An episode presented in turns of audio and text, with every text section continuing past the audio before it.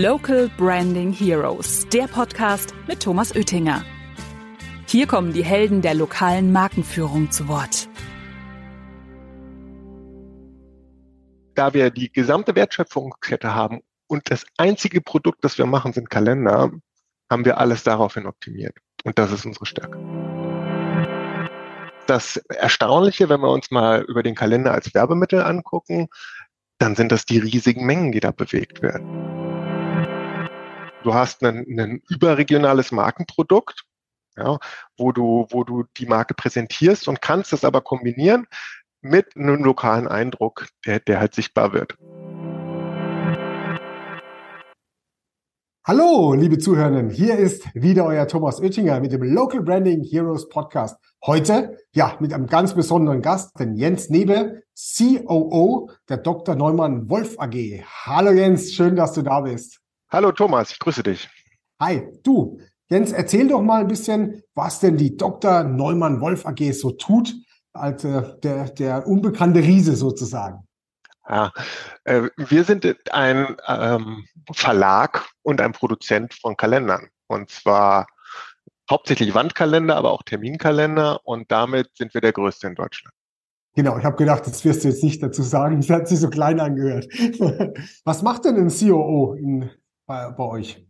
Also bei uns, ich kümmere mich quasi um alles, was nicht mit Vertrieb und Finanzen zu tun hat. Also Produktion. okay. Das ist eine gute Beschreibung. Also man schließt das erstmal aus, äh, also Produktion, Einkauf, äh, Logistik, all die Themen, Auftragsabwicklung, Prozessmanagement, IT, das sind so die, die Dinge, um die ich mich dabei kümmere. Das heißt, wir können heute mal ganz tief rein, reinsteigen in das Thema Kalender und äh, welche Herausforderungen und so weiter, weil ich weiß ja von dir, dass du ein absoluter Marktkenner bist, ähm, seit vielen Jahrzehnten auch schon in dem äh, Kalendermarkt tätig bist. Bevor wir mal da reingehen, hätte ich gerne erstmal gewusst, was ist denn eigentlich dein Lieblingsgetränk? Ja, da, äh, Wein, Weißwein, aber aus Franken. Oh, das ist immer gut. Okay, dann dann. Ähm, hab auch, ich habe auch ein paar Jahre in Franken, äh, Franken gelebt und äh, ne, weil, weil wir ums Lokale auch äh, vielleicht mhm. später nochmal drauf zurückkommen, habe ich mal, mich dann mit dem lokalen Wein etwas auseinandergesetzt.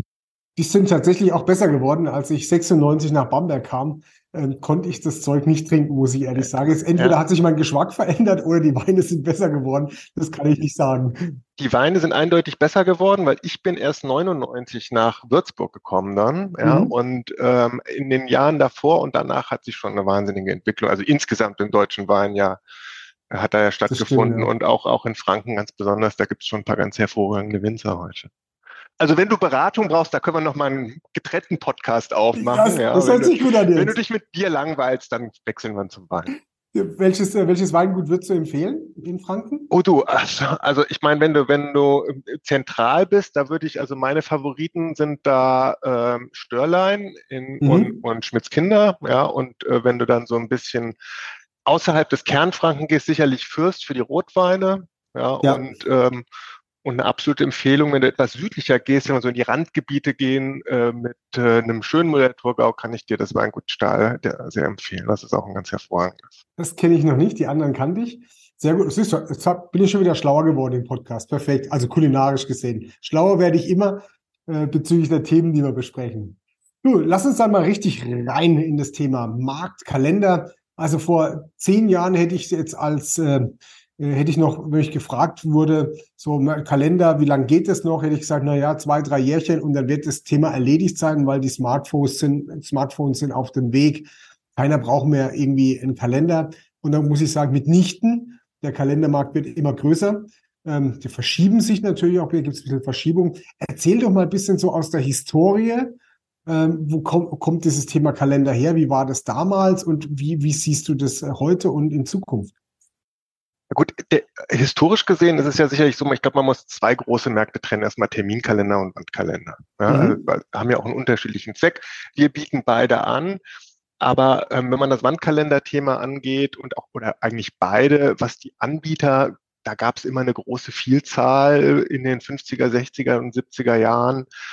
Ähm, viele Buchverlage haben was gemacht, äh, Druckereien haben was gemacht. Also es war eine, eine sehr breite Szene so, ähm, mhm. ähm, im Angebot. Ähm, in, in den letzten Jahren hat sich das dann doch etwas konsolidiert. Also es gibt weniger Anbieter, haben sich mehr zusammengeschlossen aus verschiedenen Gründen. Aber wenn man, man muss, glaube ich, zwei, zwei Märkte ganz deutlich unterscheiden. Das eine ist nämlich im Prinzip das Endverbrauchergeschäft, nennen wir es mal hier Consumer-Geschäft mhm. und, oder B2C-Geschäft. Und das andere, das bei dem Kalender als Werbemittel eingesetzt werden und das ist im Prinzip das B2B-Geschäft. Da, wo wir ja zusammenarbeiten. Wo wir zusammenarbeiten, ja. Und ähm, äh, wenn man die Zahlen angeht, muss man allerdings wissen, dass das B2B-Geschäft, was die Mengen angeht, viel, viel größer ist als das B2C-Geschäft. Also jeder denkt an Kalender, ich gehe einen kaufen und gehe ins Geschäft, aber äh, bezogen auf die Mengen im Markt, nicht auf den Wert, aber auf mhm. die Mengen im Markt ist das, ist das ähm, Endverbrauchergeschäft deutlich kleiner. Bei uns ist es ungefähr die Hälfte vom Umsatz. Wir machen die Hälfte in dem einen Markt und die Hälfte im anderen Markt. Mhm. Und ähm, das, äh, das, das Erstaunliche, wenn wir uns mal über den Kalender als Werbemittel angucken, dann sind das die riesigen Mengen, die da bewegt werden. Ähm, also ich habe mir das mal in dem Sinne in, in Vorbereitung angeguckt, dass ich gesagt habe, nur die zehn größten Supermärkte, wenn du die mal betrifft, also Food Chains, ähm, mhm. da gehe ich mal davon aus, dass die alleine fünf Millionen Werbekalender verteilen. Ja, nicht mit, die sie verkaufen, sondern die sie verschenken. Ja. Okay, mhm. ähm, ich will jetzt nicht über die Kunden sprechen und wer wie viel macht, aber eine Zahl, Edeka ist offiziell, weil die es sogar auf ihrer Website haben, alleine die verteilen 2,2 Millionen Kalender im Jahr. So, wenn du jetzt überlegst, du hast fünf Millionen nur von den zehn großen Ketten, ja, ich will nicht noch darüber reden, wie viel Mengen die anderen alle machen, ja, aber ich glaube, wichtig ist auch die, die Erkenntnis, ähm, wenn, wenn man sich die Zahlen anschaut, also wenn man weiß, Food, die sparen ja Geld. Also die sind ja, also wenn die Werbung machen, dann nur, wo sich's richtig lohnt. Ja, sonst machen die das ja nicht. Das würde ich so bestätigen, ja. die drehen jeden, jeden Cent dreimal um. Und alle investieren genau in diesen Bereich. Und ähm, das zeigt eigentlich, wenn du mich fragst, ja, Kalender und hm, nee, es ist halt ein wichtiges und ein tolles und ein fantastisches Produkt. Mhm. Warum würdest du denn sagen, dass es ein tolles und fantastisches Produkt ist? Da gibt es ja ein paar totale schöne Produktnutzen auch. Mhm. Ja, es gibt, also erstens ist es natürlich so, dass du eine, eine ganz breite Möglichkeit hast, Kunden anzusprechen. Also du kannst ein fantastisch hochwertiges Produkt machen, wie das Edelautomobilhersteller äh, äh, machen, mit die großformatig sind, äh, wo das Produkt äh, mit sagen wir mal, sehr, sehr hochwertig dargestellt werden mhm. kann. Ja. Und auf der anderen Seite ist es so, dass, es, dass du halt auch ein Produkt machst, was sehr günstig ist und in großen Mengen verteilt werden kann und dort auch genutzt wird. Und Nutzen bedeutet ja bei einem Kalender, wenn du einen Wandkalender hast, dass du ihn irgendwo an, der, an, die, an die Wand hängst und der, der Konsument es sieht und im Blick hat oder vielleicht Geburtstage reinschreibt und es auch noch praktisch nutzt. Also es hat einen ästhetischen und einen praktischen Nutzen, die mhm. da kombiniert werden. Und das ist ziemlich einmalig. Und es hängt jeden Tag da. Also du kannst, ja. Du kommst nicht weg, gell? Du kommst nicht weg. Das ist tatsächlich so, ja. Und ähm, jetzt arbeiten wir ja schon, also ich weiß gar nicht, über zehn Jahre zusammen, ach weit über zehn Jahre. Ihr seid ja auch Mitglied der Local Branding Alliance und am Local Branding Day am, am 13. September in Bonn auch wieder mit am Start, ähm, also mit, mit euren Leuten, so dass auch die, die Besucher euch auch ansprechen können und über Kalender auch dann sprechen können. Jetzt ähm, geht es ja um das Thema lokale Markenführung, also wo es darum geht, einen Sponsoreindruck äh, beziehungsweise der, den lokalen Händler mit, mit einzudrucken. Was sind denn da die großen Herausforderungen, wie wenn ich jetzt sage, ich mache jetzt Edeka 2,4 Millionen zu 100 von Lieschen Müller und 215 vom Hans Meyer? Ja, im Prinzip ist das ja das Spannende, dass du, dass du, wenn, wenn du Local Branding machst, geht's ja häufig daran, lokale Marke zu kreieren, aber auch mit einer starken überregionalen Marke zu, äh, zu integrieren. Genau. Und, ähm, und, und da bieten wir halt eine Möglichkeit an, das relativ zu einem günstigen Preis zu machen, ja, mit den Vorteilen, die wir schon, schon hatten halt, dass du einen, du hast ein, ein überregionales Markenprodukt, ja, wo du, wo du die Marke präsentierst und kannst es aber kombinieren mit dem loka lokalen Eindruck, der, der halt mhm. halt sichtbar wird.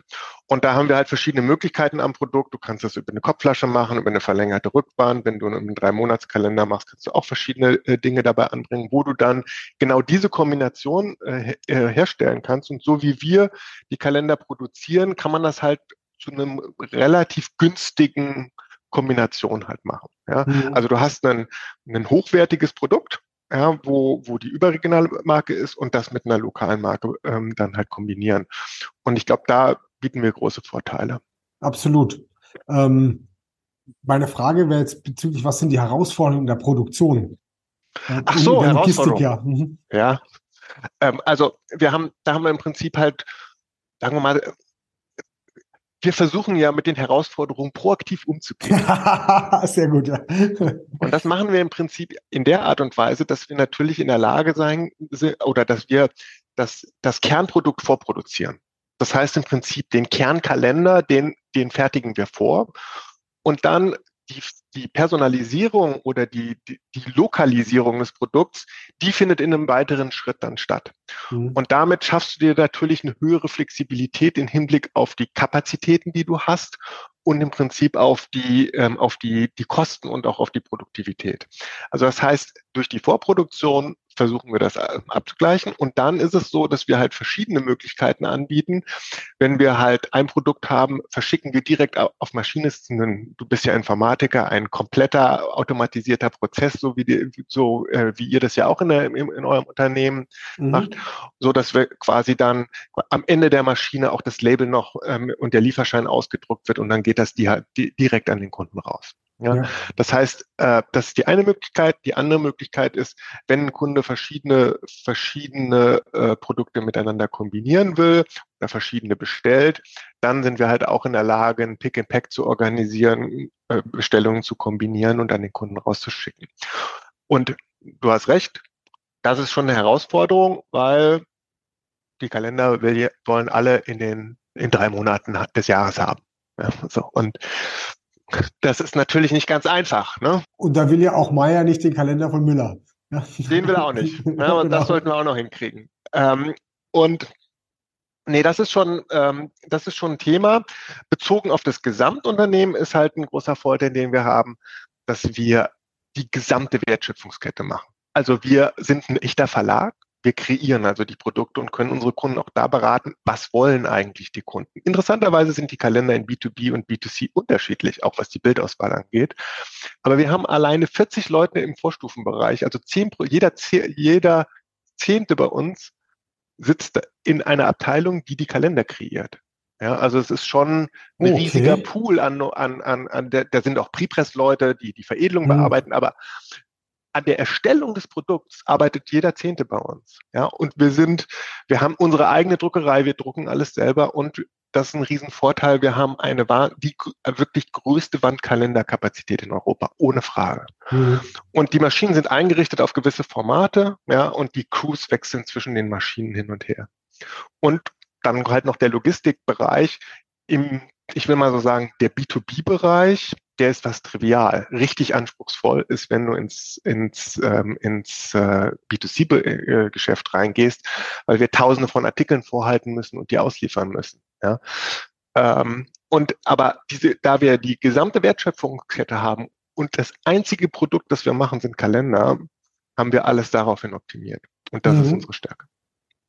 Ja, danke dir. Welche Trends siehst du denn im Kalender in Zukunft? Also, weil der Wandkalender, der hat sich jetzt immer die letzten Jahrzehnte nicht sehr geändert. Ähm, siehst du da irgendwelche Trends mit 3D-Darstellungen, fotorealistische irgendwas Sachen oder? Also ich, ich sehe weniger die, die, die Trends, ähm, also in dem tatsächlichen Produkt, mhm. aber wo ich die Trends sehe, das sind die Inhalte. Ja, weil, mhm. Und ich glaube, das ist auch, wenn du über, über lokales Branding sprichst, äh, spannend, weil in dem Augenblick, wo wir gewisse Gruppen auch über das, über das Internet oder über Social Media äh, und über andere Kanäle mitwirken können an der, an der, an der Gestaltung des Produkts und das dann wieder einer Community zur Verfügung stellen, dann hast du natürlich noch einen viel höheren Login oder eine, eine Begeisterungsfähigkeit auf der Kundenseite. Also stell dir mal vor, du hast einen, einen Automobilclub Ja, was für eine Automarke? Nenn mir eine. Ich, Nehmen wir mal Skoda. Nehmen wir mal einen Skoda. Okay, es ist jetzt so, es gibt einen Skoda-Club, ja, der sich äh, in, in Tschechien, der äh, sich damit beschäftigt, die, die Skodas, bevor VW sie übernommen hat, zu pflegen und zu warten. Ja, mhm. und so.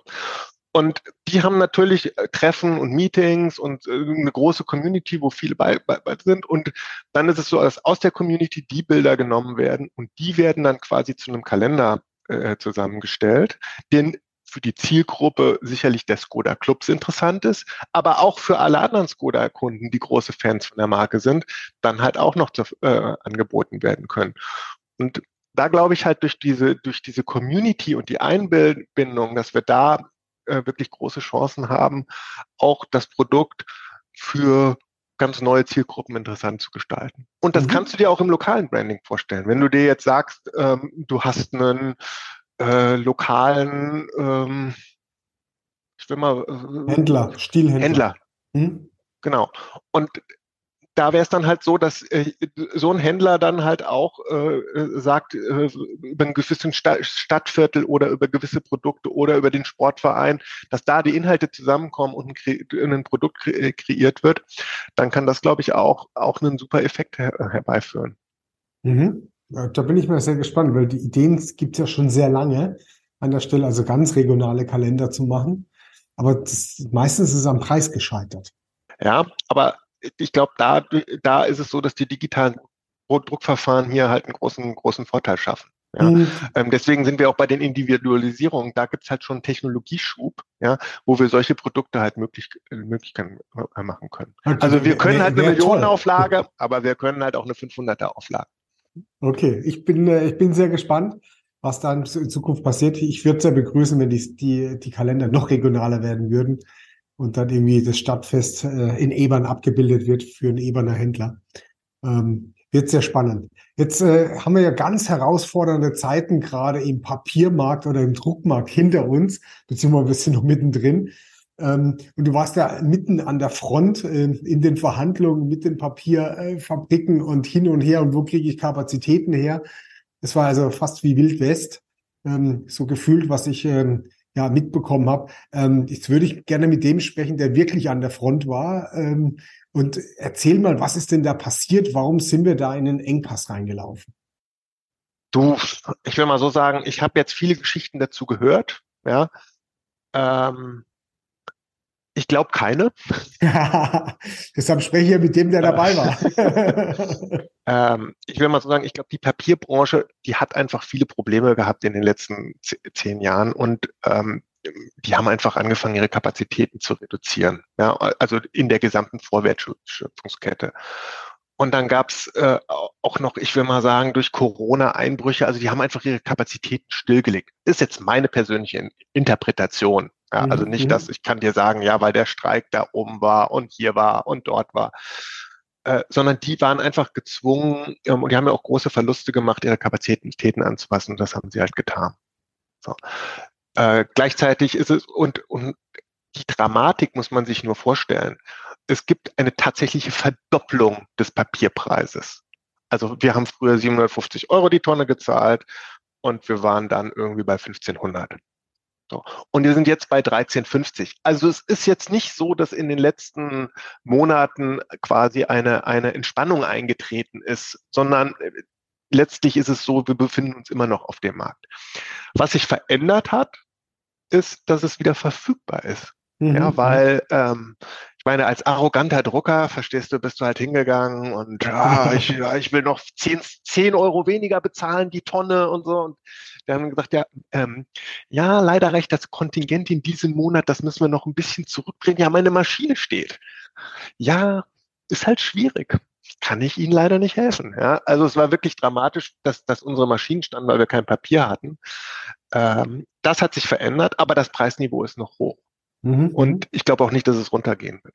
Okay, du sagst einfach an den Druckkapazitäten, also weil es immer hieß Papierpreis, Papierpreis, und du sagst die Druckkapazitäten, dass man jetzt einfach sich umorientiert hat. Nee, nee nicht die Druck, also die, die Kapazität, die, die Maschinenkapazitäten zur Produktion. Ja, genau, also die, die Papiermaschinen. Die also Papiermaschinen also, meine okay. ich damit, genau. Also die, die haben einfach Maschinen vom Markt genommen. Und haben sie auch umge oder haben sie nicht mehr für normales Papier eingesetzt, sondern vor allem für, für Verpackungspapier, ja, also für was anderes. Okay, danke dir für den Einblick. Ähm, jetzt lass uns mal, du hast jetzt, warst jetzt ja sag mal, oben im Norden, ist, ist ja die Papierindustrie, warst jetzt ja schon unter, international unterwegs. Ich würde mich mal interessieren, ähm, ist der deutsche oder der deutschsprachige Kalendermarkt ein anderer als der südeuropäische oder vielleicht so auch der in Übersee?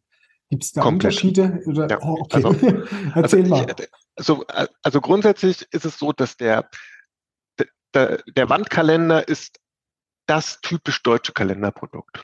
Also der drei Monats- oder Mehrmonatskalender, der stammt auch aus Deutschland. Den so. Und das hat, es gibt noch äh, äh, Wandkalender dann im, im, im, im Benelux-Bereich, vor allem in Holland, ja, mhm. vielleicht ein bisschen was im Norden und eine recht starke Historie auch in, in osteuropäischen Ländern, Polen bis nach Russland rüber. Äh, äh, ähm, das ist da auch ein bekanntes Produkt. Aber ansonsten ist es eher ein nordeuropäisches Thema, nordosteuropäisches Thema. In England und in Amerika, in den angelsächsischen Ländern, gibt es auch eine Tradition für Wandkalender, aber die haben etwas andere Produkte. Die haben so das klassische 30 mal 30 Produkt sammelgeheftet, weißt du, wo du oben das Bild hast und unten den Kalender und dann kannst du Notizen machen. Die Südeuropäer haben keine Wandkalender. Kennen die nicht. Auch die Franzosen ist kein Markt, also außer sie kommen aus Deutschland. Also ich glaube, wir, wir sind oder waren Marktführer für Wandkalender in Italien mit marginalen Mengen. Ja, also das Produkt ist da einfach nicht bekannt. Warum? ist halt einfach so. Ja. Wenn man jetzt auch die Organisationskalender angeht, sind die Märkte ganz unterschiedlich. In Frankreich zum Beispiel ist das typische Organisationskalenderprodukt für den Wand äh, ein Plakatkalender, so wie wir den haben, nur der ist auf eine, auf eine Pappe kaschiert, also so eine Pappe eine bedruckte, wenn man es jetzt mal äh, mhm. einfach darstellt, sechs Monate auf der anderen Seite, aber dann musst du ihn umdrehen, damit du die anderen sechs Monate hast. So, und so hat jeder, auch der Tischquerkalender, den gibt's nur in Deutschland, in Österreich übrigens, ne, da gibt's immer den Aufstellkalender. Ja, den stellst du so quasi auf deinen Tisch, ja. Der kann auch bis zu DIN A4 groß sein, ja, und da ist oh. immer eine Woche drauf, ja, ja. Und dann habe ich mal einen Österreicher gefragt, warum sie auf so ein Produkt kommt. Und dann hat er, hat er gesagt, das ist doch ganz klar, ich will nicht, wenn mir jemand gegenüber am Schreibtisch sitzt, in meinen Kalender reingucken kann. Und äh, das heißt, das ist nur zu ihm. So. Äh, das ist so das Produkt dort. Und so hat dort eigentlich jedes Land ein spezifisches Produkt, das aus der Kultur und aus der Historie geboren ist. Hm, danke. Ähm, das ist schon spannend, wie, wie ein Europa und trotzdem alle unterschiedliche, unterschiedliche Themen. Lass uns mal kurz in die Zukunft nochmal springen. Hatten ja eine Zukunftsfrage, hatten wir ja schon. Wie siehst du denn tatsächlich die Entwicklung für die lokale Markenführung mit dem Produkt, mit dem Werbeprodukt Kalender so in sagen wir, drei bis fünf Jahren? Wird das weiter wachsen? Wird das eher zurückgehen? Wird also der B2C-Markt größer werden oder wird der B2B-Markt noch größer werden und gerade auch der lokale? Wie, wie ist denn da deine Einschätzung? Also wir sehen das äh, lokale B2, B2, äh, B2C-Geschäft, also im Consumer-Business, das ist einfach komplett konstant und da gibt es mhm. auch keine wesentlichen dramatischen Veränderungen. Auch was die lokalen Produkte angeht, äh, sehe ich da keine riesigen Trends, außer im touristischen Umfeld vielleicht, wo das Produkt mhm. dann in gewissen Regionen interessant ist. Im B2B-Bereich äh, sehe ich das im, letztlich so, dass ich, ähm, dass ich schon glaube, dass unser Produkt durchaus attraktiver ist als andere Werbemittel, ja, weil es halt äh, einen höheren Kosten-Nutzen-Effekt hat und eine breitere äh, äh, Zielgruppe halt hat. Ähm, was ich halt mit einer gewissen Besorgnis sehe, ist, wir haben ja nicht nur das Thema des lokalen Marketings, wo du eine überregionale Marke hast, ja, die jetzt den lokalen ähm, sagen wir, Absatzpartner mitfördert oder beide mhm. in, in der Symbiose sind, gemeinsam die Marke zu pushen, sondern wir haben halt auch ein sehr großes Geschäft im direkten Einzelhandel, ja, wo Bäckereien, Apotheken, äh, Fleischereien, also so die ganz klassischen Outlets, die halt gro eine große Kundengruppe bei uns sind. Und da sehe ich halt einfach so, dass es immer mehr Geschäftsaufgaben gibt und dass das immer weiter runtergeht. Und die mhm. spannende mhm. Frage sind, wie sich das Retail, weil wir leben natürlich, dass jemand irgendwo zu einem Ort kommt und das, das Produkt übergeben werden kann. Ja. Hoffentlich kommen sie nur wegen unserem Produkt hin und kaufen dann gleich noch eine Versicherung oder sonst was. Ähm, und die, die, die Retail-Entwicklung in den, in, den, in den Städten macht mir Sorge. Ähm, und das kann ich, das wird die große Frage. Mhm. Ich habe allerdings gerade einen Artikel im Wall Street Journal gelesen, in, in, dass sich in Amerika der Trend umdreht, ja, und selbst die Internethändler anfangen wieder äh, äh Stores, zu öffnen. Stores mhm. zu eröffnen. Das, mhm. Und trotz der großen Krise im Immobilienbereich, die einzigen Mieten, die steigen, ähm, sind die äh, sind die Geschäftsmieten. Das ist schon der Wahnsinn. Und deswegen bin ich wieder zu, bin ich wieder optimistisch, da mit solchen Outlets können wir als ein Produkt anbieten, was die, was die Kunden dann stärker an die Marken und an den lokalen Händler bindet. Okay, Dankeschön für die abschließenden Worte in die Zukunft, Jens. Ähm, ich wünsche uns weiterhin eine super Zusammenarbeit für die nächsten Jahrzehnte. Ich freue mich ähm, drauf. Was wir ja auch schon, äh, sag mal, fast das zweite Jahrzehnt haben angebrochen, sozusagen in der Zusammenarbeit. Und ähm, wer denn äh, der Jens und seine äh, Leute kennenlernen möchte, nochmal Erinnerung, Local Branding Day am 13. September in Bonn. Und äh, Dankeschön, Jens, für deine Zeit, für das Interview. Es war mir ein Fest, dass ich jetzt weiß, äh, wo ich äh, Wein trinken gehe in, in Franken. Ein paar kannte ich schon, den einen nicht. Und vor allen Dingen Dankeschön für den tiefen Einblick in die Branche. Da waren mir ein paar Sachen noch nicht so ganz so klar. Ähm, vielen Dank für dein Know-how. Ja, herzlichen Dank. Mehr Infos zum Thema findet ihr auch auf unserer Webseite macapo.com. Local Branding Heroes findet ihr auf Spotify, Apple Podcasts und überall, wo es Podcasts gibt. Abonniert den Podcast und lasst gerne eine Bewertung da. Local Branding Heroes, der Podcast über lokale Markenführung mit Thomas Oettinger.